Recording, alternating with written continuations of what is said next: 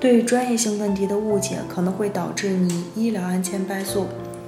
众所周知，医疗案件是一门专业性要求非常高的案件，既需要法律知识，还需要医学知识。对于医院的医务人员在诊疗活动中是否存在过错以及因果关系的判断，需要医学知识；而对于医院违反了哪些法律，需要法律知识。因此，事实上，医疗案件还是很复杂的。但是，还是有一些患者朋友不知道出于什么原因，仅凭自己就去诉讼。但是，由于专业性知识的缺乏，最终可能会导致不利后果。昨天我就接到一位患者朋友的咨询，他说他的一位家属去医院做扁桃体手术，术后发生了大出血，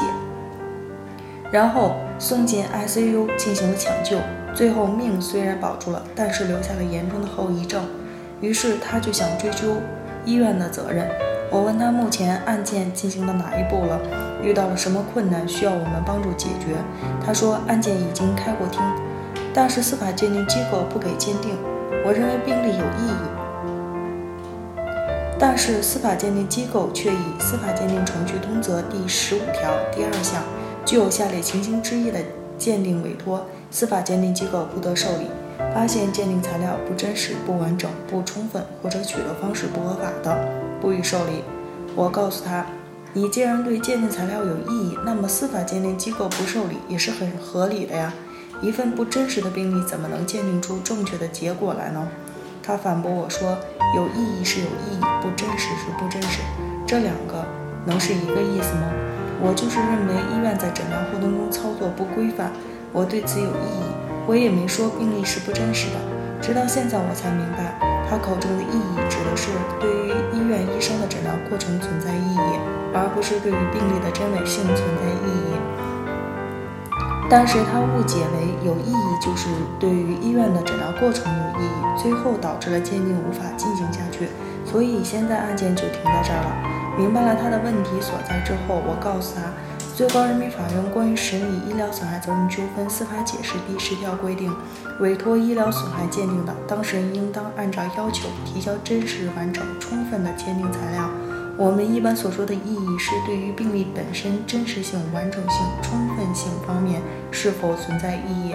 而不是对于医院的诊疗行为存在异议。医院的诊疗行为是鉴定机构所要鉴定的内容，而病例本身的真伪性需要当事人予以确认之后才能进行鉴定。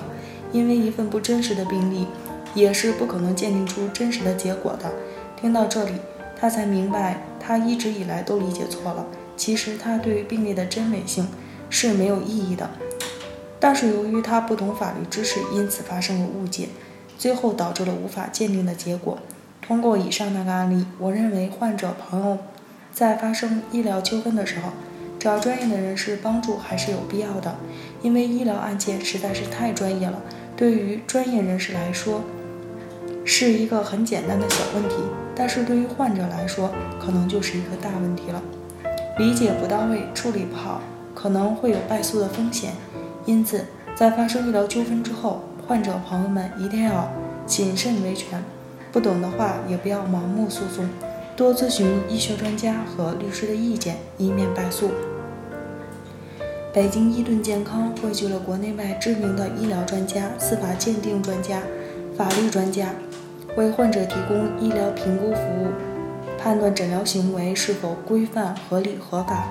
如有需要，请咨询我们的热线：四零零零六七二五七二，支付宝生活号已上线。欢迎搜索“一锤定音”进行关注。